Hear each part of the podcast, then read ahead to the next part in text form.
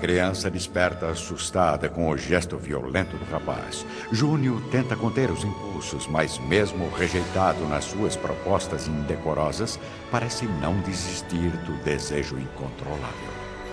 Muito bem, minha bela viúva. Estamos próximos de Veletre, onde iremos passar a noite. Como terá que prosseguir comigo até o fim dessa viagem? Espero convencê-la. Caso contrário.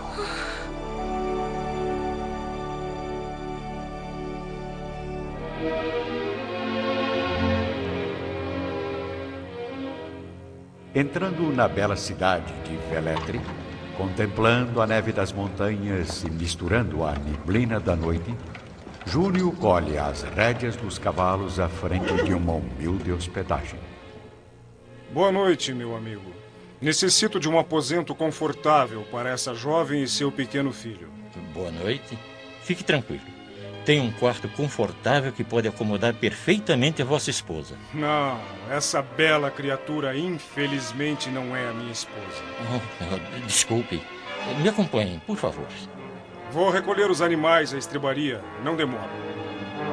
Momentos depois, sentados à mesa farta da estalagem, Célia e Júnior não pronunciam sequer uma palavra. No entanto, o filho de Orfilha não tira os olhos cínicos da jovem romana que suporta o insulto, recordando os deveres de orar e vigiar, concentrando o pensamento em preces fervorosas. Após a refeição, Júnior se dirige à sua presa com o coração dominado por um desejo incontrolável. Não imagina como será difícil passar essa noite sem você, minha querida. Mas uma das minhas maiores virtudes é a paciência. Durma bem. Amanhã, logo ao amanhecer, prosseguiremos nossa viagem inesquecível.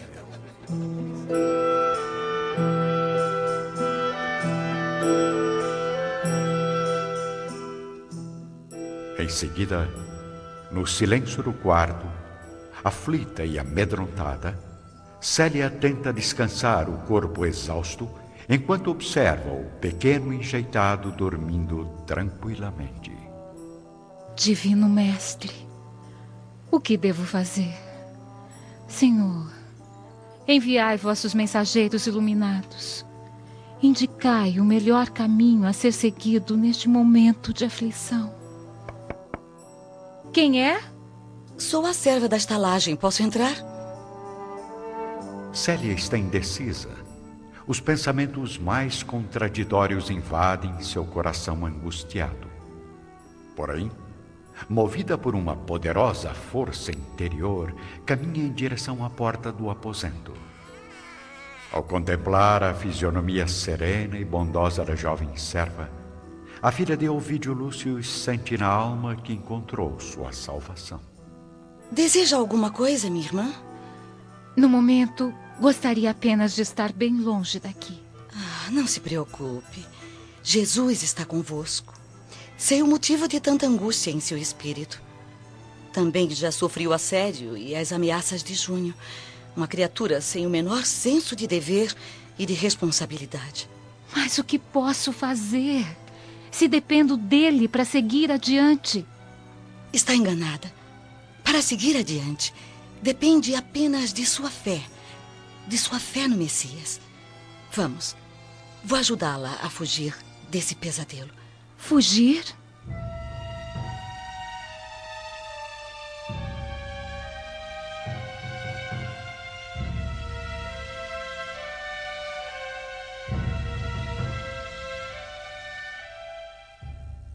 Nas primeiras horas da madrugada, auxiliada pela serva cristã, Célia abandona silenciosamente a hospedaria.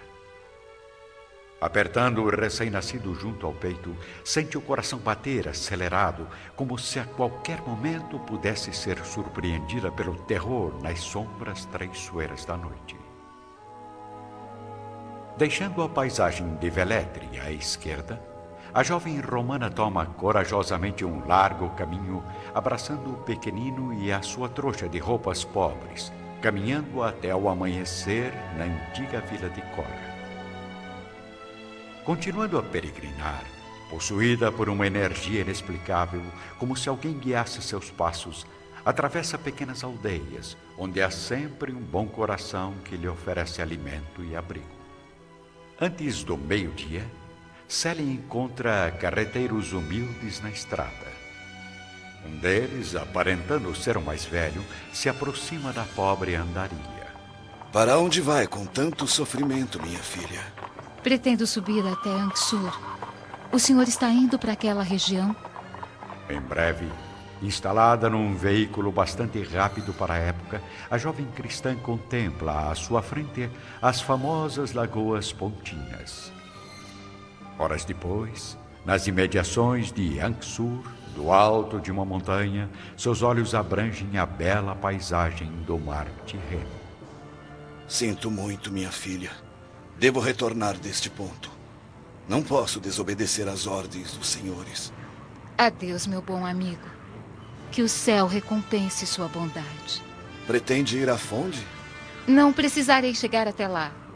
A propriedade dos meus parentes está muito próxima. Ainda bem que não irá caminhar muito tempo por aqui. Estas regiões são infestadas de feras e bandidos. Fique descansado. Conheço muito bem estas estradas. Além disso, estou certa de que o céu me protegerá, amparando o meu filhinho. Célia vê o generoso carreteiro desaparecer entre as curvas da montanha, acompanhando com um olhar triste e ansioso aquela alma bondosa sumir na paisagem. Enquanto isso, em Roma, na residência de Ovidio Lúcius, o nobre tribuno recebe uma visita inesperada. Euvídia! Que surpresa maravilhosa, minha filha! Ai, não suportava mais tanta saudade, meu pai. Mas onde está o seu marido? Caio não pôde vir. Foi designado para uma missão especial nas montanhas de Anxur. Então veio sozinha? Algumas nobres senhoras me fizeram companhia na última embarcação que saiu de Capua. Foi uma agradável viagem, graças aos deuses.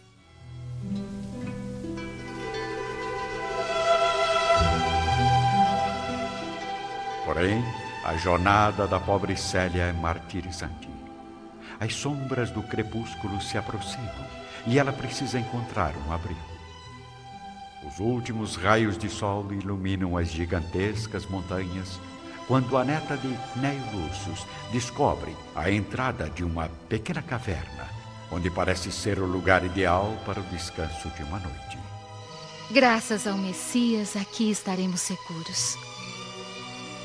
Não chore, pobre menino. Não há o que temer. Estamos sendo vigiados pelo olhar misericordioso de Jesus.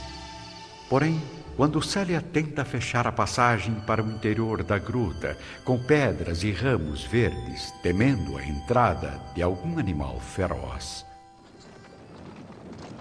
O que será isso, meu Deus?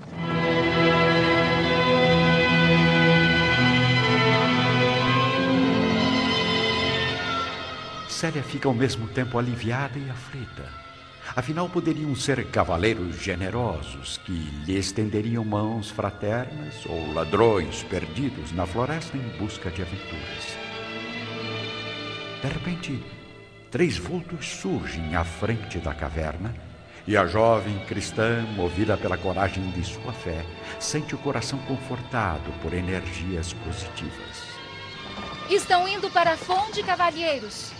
Soldados, acendam as lanternas. Quem está aí? Caio!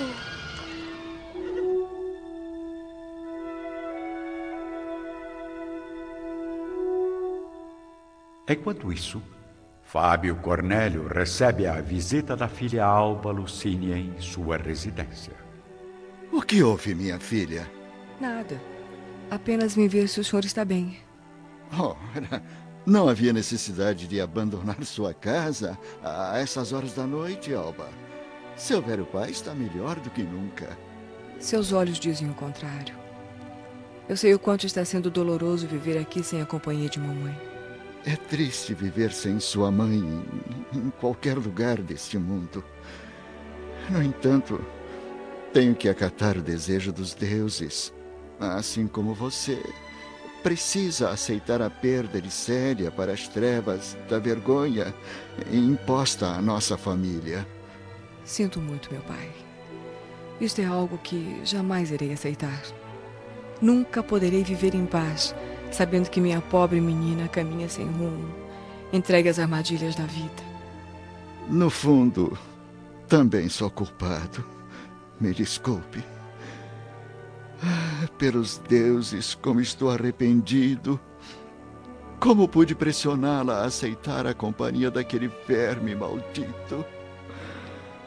Ah, se tivesse seguido os conselhos de sua mãe, poderia ter impedido aquele miserável de frequentar a sua residência e abusar de sua filha. Oh, me perdoe, Alba.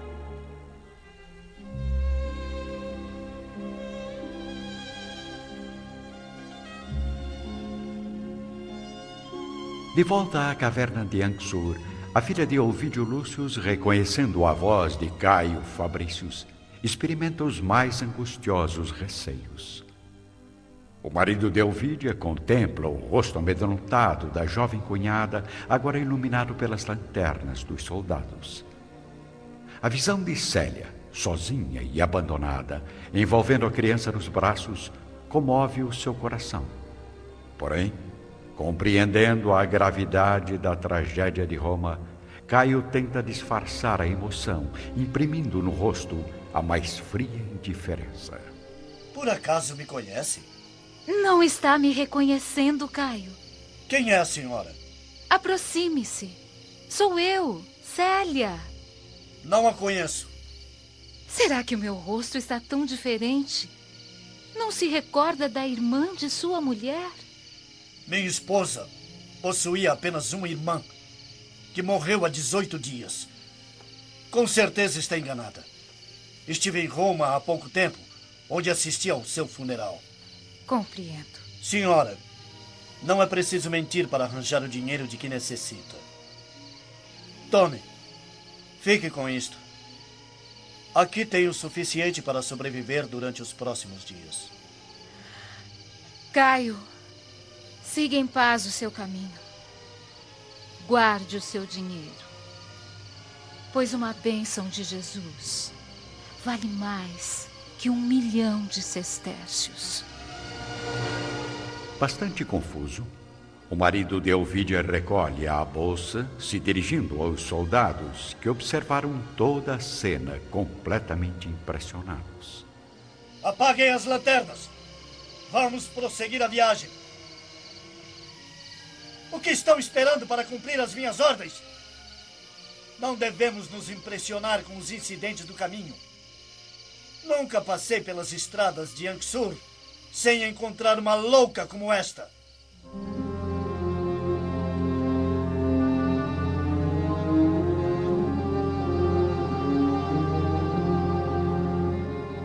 Recomeçando a marcha através das colinas, Caio Fabrício, seguindo à frente dos demais cavaleiros, não consegue esquecer a imagem angustiada de Célia, que permanece sozinha, ouvindo o trote dos animais se afastando em direção à floresta sombria. Pelos deuses, será que agi corretamente? O crime que ela cometeu aos olhos da família é grave demais para que possa ser perdoada. Sim. Creio que tomei a atitude mais lógica. No entanto, não posso revelar a ninguém este encontro. Para mim, Célia também está morta.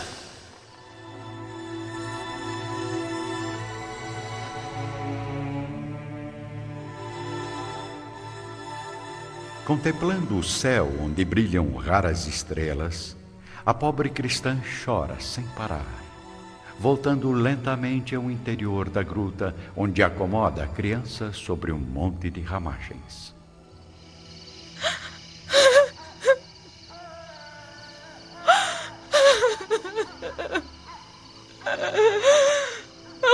Senhor, jamais me senti tão abandonada neste mundo.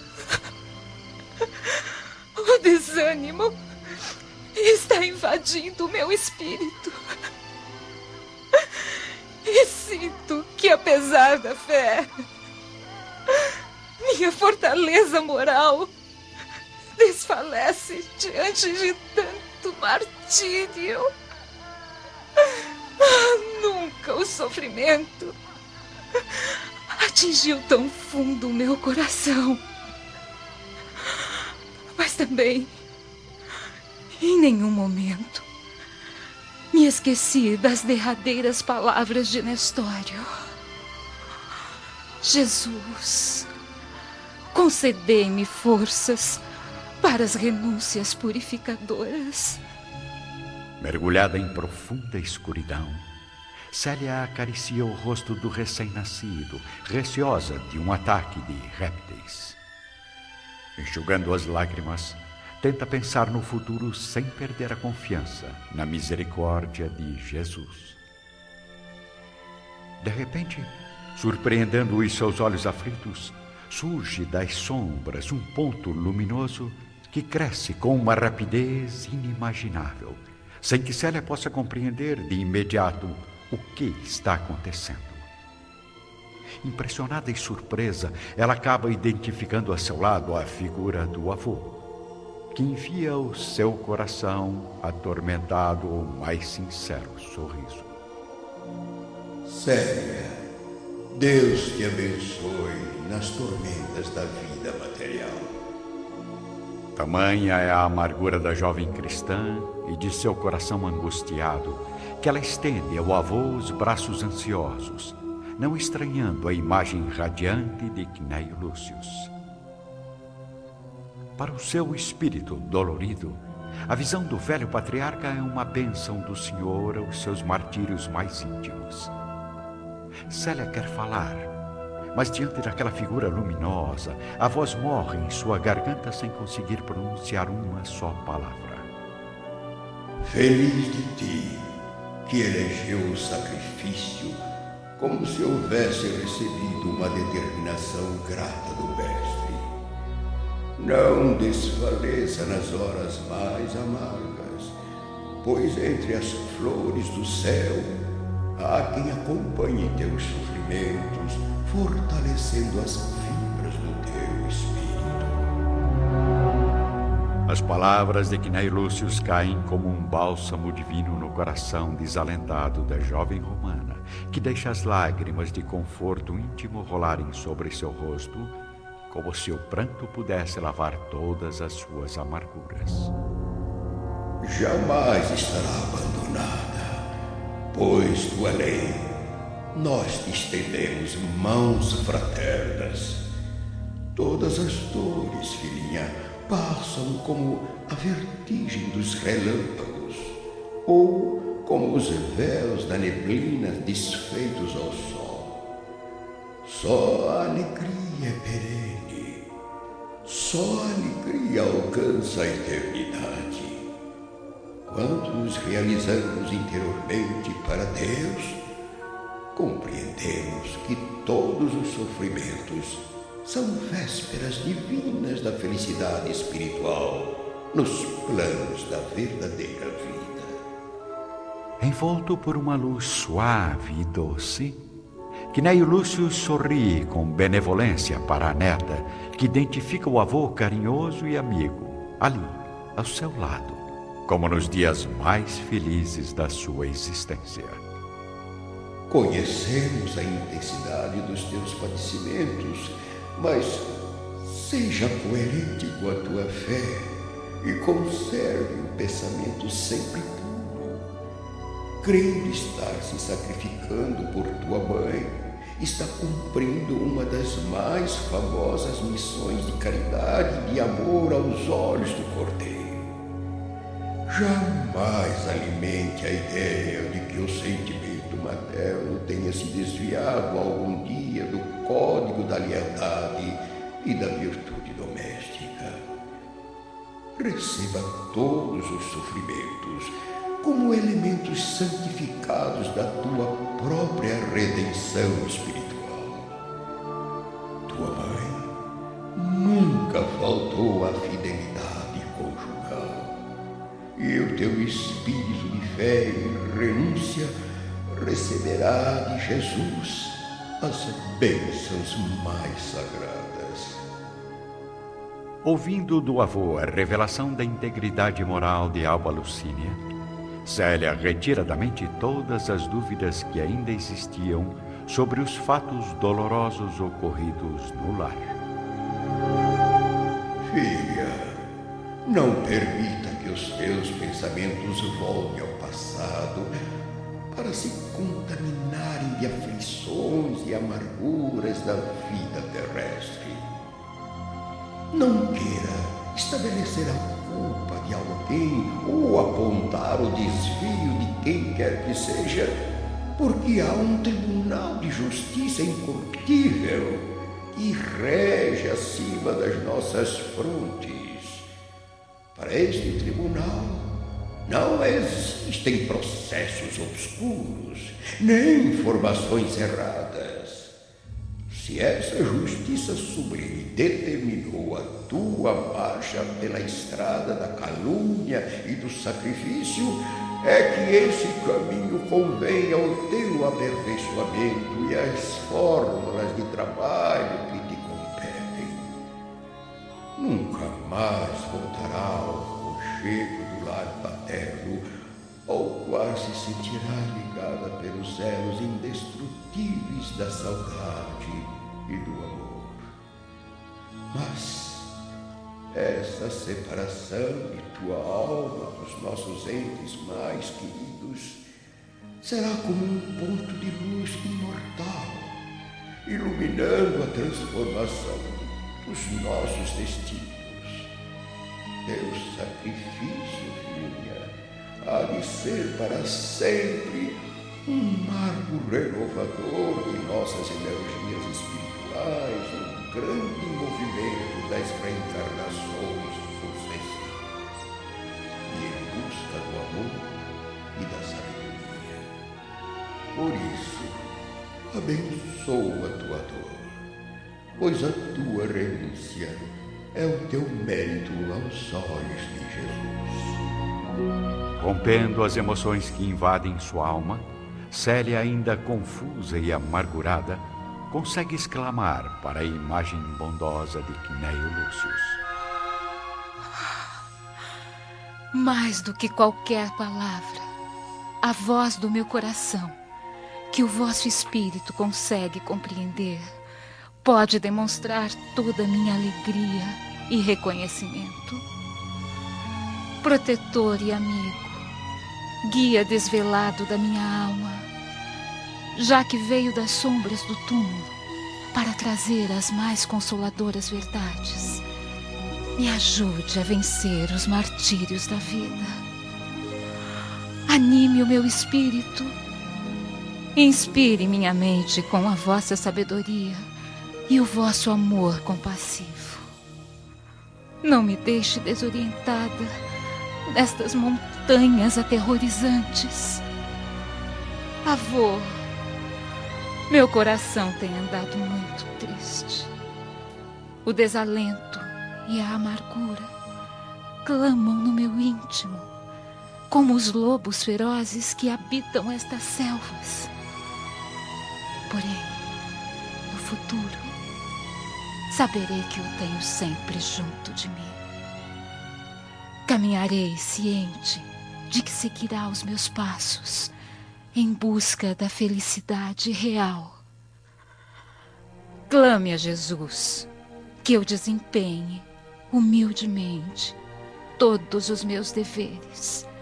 Sobretudo, ampare também esta pobre criatura, cuja vida tentarei proteger em todas as circunstâncias. Ouvindo as súplicas de Célia, com a mesma expressão de serenidade e carinho no olhar, Quinéio Lúcio se dirige vagarosamente até o leito improvisado, iluminando o pequeno rosto da criança com um gesto da sua mão radiosa. Aqui está a prova, minha neta de que Ciro cumpriu a promessa, regressando ao mundo para estar mais perto do teu coração sob as bênçãos do Cordeiro.